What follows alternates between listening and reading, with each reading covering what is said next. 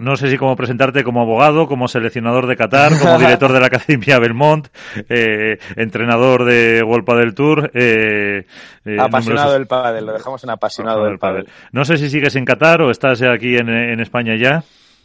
Pues estoy ultimando ya mi estancia en Qatar. Mañana por la noche ya vuelvo a España, o sea que muy cómodo aquí en Qatar, pero con muchísimas ganas de, volver para casa. Eh, también eh, eh, Jesús te hablaba contigo en, Marca, que está aquí con nosotros, con Iván Contrapared, con Alberto Bote de, la Dormilona de As, de esa experiencia como seleccionador de, de Qatar. ¿Qué balance haces? Pues la verdad es que el balance para mí ha sido mucho más positivo del que me podía imaginar antes de, de venir aquí. Porque bueno, si miramos los resultados de la fase final, pues no podemos estar contentos porque no ganamos un set, hmm. pero el objetivo era llegar a esa fase final, que bastante difícil era, y, se consiguió. Entonces, lo he estado justo hoy hablando con los chicos y aquí la gente está encantada. O sea, están muy contentos todo el mundo. O sea, que eh, ya después de que se, vamos a decir, se vaciara de selecciones, de periodistas, de medios, de infraestructuras, el, el pozo que ha quedado en, en Qatar es positivo. Muy positivo, muy, muy positivo. O sea, para Qatar sí que es, por ejemplo, yo he escuchado mucho, incluso he leído alguna publicación de que es un antes y un después, y lo comparto, pero es que de verdad para quien es un antes y un después ha sido para Qatar. O sea, Qatar ahora mismo, creo que la involucración en el mundo del pádel, en el crecimiento del pádel en el país, eh, se ha multiplicado no sé por cuánto, no sabría decirte, a raíz de, este mundial. Sí, poquito antes de que empezara el mundial hablábamos con, con Ramiro, con Ramiro Choya, eh, nos contaba un poco cómo fue su experiencia irse ahí, con Ana, con su mujer, con, con los dos niños y, la, lo que costaba alquilar una pista, no de dinero que también, sino de, de la lista de espera que había, eh, de la afición de tanto mujeres como hombres por ese deporte. así que ahora el boom puede ser mayor todavía. Seguro, o sea, seguro. Yo encima estoy aquí estos días, digamos, post mundial, pues ya un poco más calmado hablas con la gente y te comentan que no sé qué zona van a, construir 17 pistas, hablas con gente y te dicen que van a, construir otro club más en la zona financiera, o sea, todos son proyectos, proyectos, proyectos y más proyectos y la propia federación también quiere involucrarse más en el crecimiento del pádel, o sea que, que es que lo hablé con, con Jesús, eh, no sabría decir dónde está el techo ahora mismo del pádel en este país. ¿Tu renovación como seleccionador cómo va? pues ayer tuve una reunión y la verdad es que eh, podríamos decir que va bien y que no va tan bien, porque eh, ellos quieren que siga, yo quiero seguir, pero una de las condiciones que a priori me ponen es venirme a vivir aquí. Entonces, digamos que estamos de acuerdo en todo menos en casi lo más importante que es el lugar de residencia. Y ahí estamos negociando posibilidades. Bueno, todavía tienes tiempo con, si es como dice Iván para, para París, eh, aunque luego, claro, la competición es el, el día a día. Bueno, pues está Iván Contrapared, eh, Jesús Mata y Alberto Bote de, de As. Eh, Jesús. Hola, buenas noches, Jorge. Hola, ¿qué tal? Buenas noches. Bueno, lo todo, felicidades por por el Mundial, por haberlo disfrutado, por haberlo realizado, por, por lo que nos habéis enseñado lo que es el, el, pádel en Qatar. Eh, yo te digo, yo, yo vi la final de, de, tu equipo, por decirlo de alguna manera, la final, la única final, por decirlo de alguna manera, que habéis jugado. Sí, contra Japón. con Japón. Y bueno, la verdad que, bueno, pues eh, el ambiente que había, los jugadores, el nivel, pues sobre, para un país creciente como, como Qatar, realmente sorprende. Pero yo quería preguntarte una cosa. Eh, ¿Tú crees que has dicho que habéis cumplido el objetivo ¿no? de, jugar la fase final, pero ¿con, qué te quedas del Mundial en el sentido de qué te hubiera faltado? ¿Ganar un set, ganar un partido? ¿O, qué, o, a lo mejor algún comentario de tus jugadores de qué es lo que han aprendido de este Mundial? A ver, en, cuanto al resultado, no os voy a engañar que si nosotros decíamos, vale, somos la, selección más débil, eh, pero si nos veíamos con opciones de quedar 14 o 15. Y yo de verdad conozco el, nivel de, los jugadores y para mí no mostraron su, verdadero nivel en las dos eliminatorias que, más lo necesitaban. Por un lado, venían de competir desde Dubái, o sea, llevaban ocho o nueve días prácticamente compitiendo, no son jugadores profesionales, y por otro, eh, que es un país muy novato, podríamos decir, en cuanto al pádel, y el tema competición, aunque venga mundo del mundo del tenis, en los momentos claves se notó esa falta de rodaje, podríamos decir, en cuanto a, experiencia de los jugadores. Entonces, ese es un poco la, el balance final, ¿no? Que te quedas de, vale, nos falta experiencia, pero estuvimos muy cerca de ganar una eliminatoria, aunque luego fueron 3-0, pero es que hubieron partidos con set ball, partidos que íbamos a haber ganado. Bueno, eh, es la primera vez, ojalá haya más y, seguro que, lo harán muchísimo mejor. Eh, Jesús. Hola Jorge, ¿cómo estás? Hola Jesús, ¿qué tal? Muy buenas.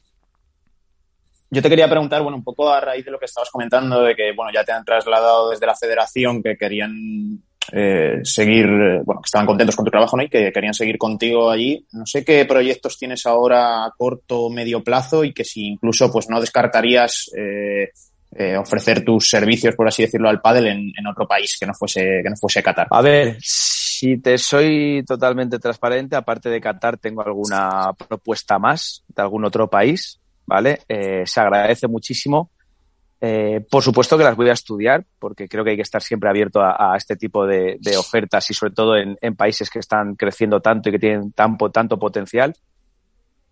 Pero es que a día de hoy eh, lo que tengo en España, estoy tan contento con ello, ¿sabes? Que renunciar íntegramente a mis jugadores World del Tour, a la colaboración que hago con World del Tour Challenger como comentarista, a la academia que estoy abriendo, eh, a colaboración con varios países que tengo de Europa que voy y me vienen a mi, a mi ciudad para hacer clinics y stage. Renunciar a todo eso de golpe es lo que estoy negociando ahora con estos países. Es lo que me costaría, ¿no? Decir, vale, cierro la paraeta en España, me voy a Qatar.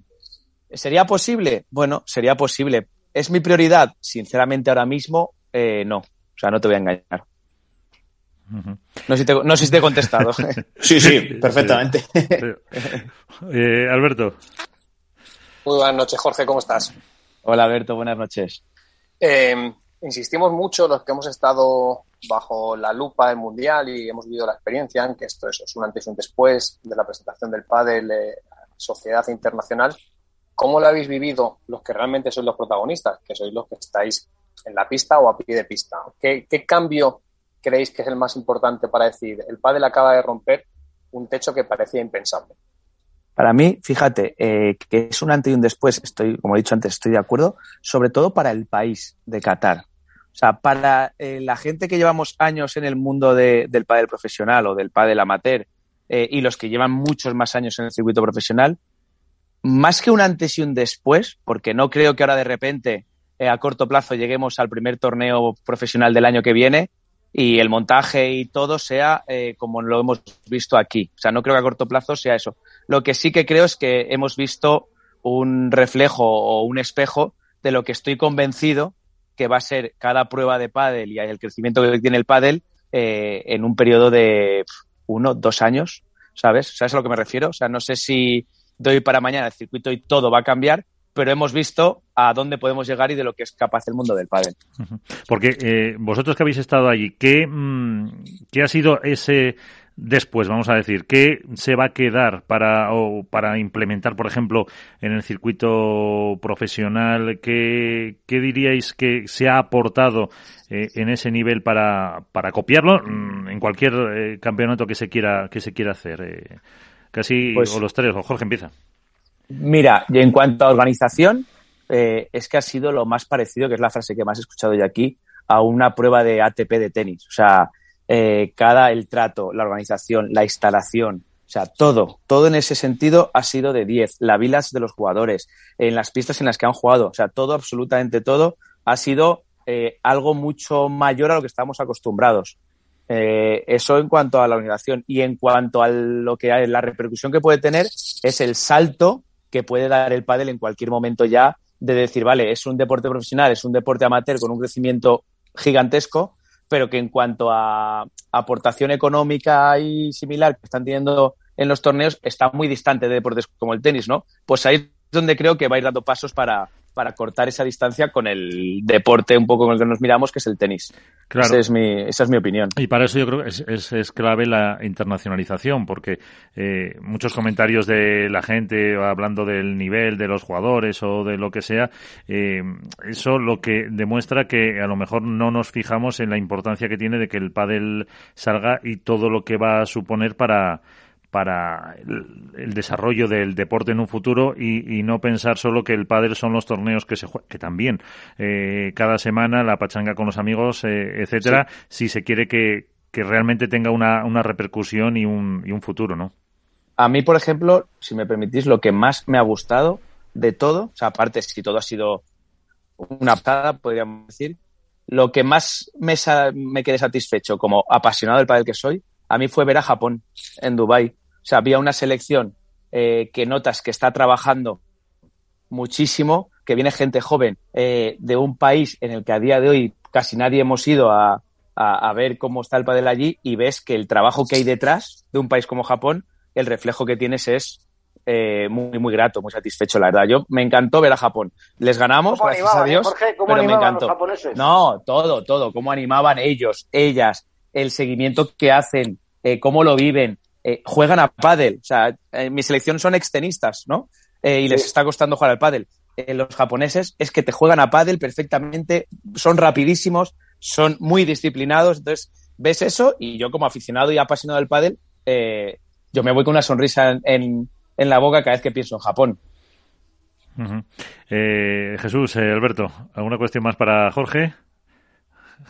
Mm, no, nada más. Yo estaba un poco también en la línea de lo que estaba comentando Jorge. ¿no? Yo creo que la palabra que más hemos escuchado en los últimos días, tanto en entrevistas, en ruedas de prensa, de gente de la organización y gente que estaba alrededor de este mundial, era ese tema de la globalización, ¿no? Lo que decía Jorge. Japón, un país prácticamente inexplorado en esto del pádel, y te das cuenta que hay un trabajazo detrás, que son jugadores eh, que han empezado de cero en el pádel, que ni siquiera, pues, bueno, se ha, hecho esa reconversión, ¿no? Desde, desde el tenis y yo creo que por eso este mundial eh, va a marcar ese, ese, antes y ese después porque se está dando a conocer al mundo el pádel y sobre todo, que es lo más importante, se está dando a conocer eh, el resto de países que están trabajando bien el, pádel y obviamente un, evento como un mundial en un escenario como este donde, como ha dicho Jorge, la organización ha sido espectacular, las instalaciones acompañaban, eh, todo, es que yo creo que no había mejor escenario para esa presentación, entre comillas, al mundo ya más a lo grande. yo, si me un segundo, añadiría, Jesús, eh, a mí, por ejemplo, cuando jugamos la clasificación en Dubai es que en nuestro grupo, y lo digo con el máximo respeto, estaban Senegal e Irán. O sea, yo cuando vi que en nuestro grupo estaba Senegal e Irán, en el, en el lado positivo dije, ¿en serio? O sea, sorprendido para bien, dije, ¿en serio Senegal e Irán? A mí me lo dices hace un año y te digo, sí, no me lo creo. Y sí, países como Senegal e Irán están creciendo mucho en el pádel. O Egipto. O sea que bienvenido, bienvenido al mundo del pues pádel. es una maravilla. Sí, sí, eh, evidentemente es una, una buenísima noticia para, para el mundo del pádel que esas selecciones que a lo mejor no piensas ni que puedan tener casi eh, pistas allí se, se unan para, para jugar este, este deporte. Eh, pues eh, ya, Jorge, no sé si tenéis alguna cuestión más. Eh, simplemente agradecerte y te veremos eh, por aquí, por, por España prontito. Ya nos contarás eh, tus proyectos para, para ver qué haces, porque ahora tienes, bueno, hay dos torneos que evidentemente a Buenos Aires no puedes ir. No sé si luego te desplazarás a, a México. No, yo esa gira no la hago, yo me quedo ya descansando en Valencia, eh, que es lo que, lo que me apetece. Y en todo caso, si Javi Rico se mete en el Master Final, pues prepararlo con él y acompañarle a Madrid y cerrar la temporada. Ojalá sea así. ¿Y cómo lo ves? ¿Se, se meterá o no? Bueno, eh, está ahí, ahí, está, son 400 puntitos así. Momo y Javi tienen a Coello. Eh, sabemos cómo viene Coello. Javi y Momo juegan mañana en el Máster de Buenos Aires contra eh, Galani y Lebron en primera ronda, que sabemos la dificultad que tiene, entonces va a estar muy justito. Ojalá que sí, pero va a estar muy justito. Sí, porque a Iván a, Coello no se lo toques. No, no, no, claro, o sea que no tienen, no tienen a un rival fácil, ¿sabes? O sea que, bueno, lucharán hasta el final seguro y a ver si hay suerte. Pues eh, Jorge, volveremos a molestarte en otra ocasión. Muchas gracias. Muchas gracias a todos vosotros y un saludo a cada uno de vosotros.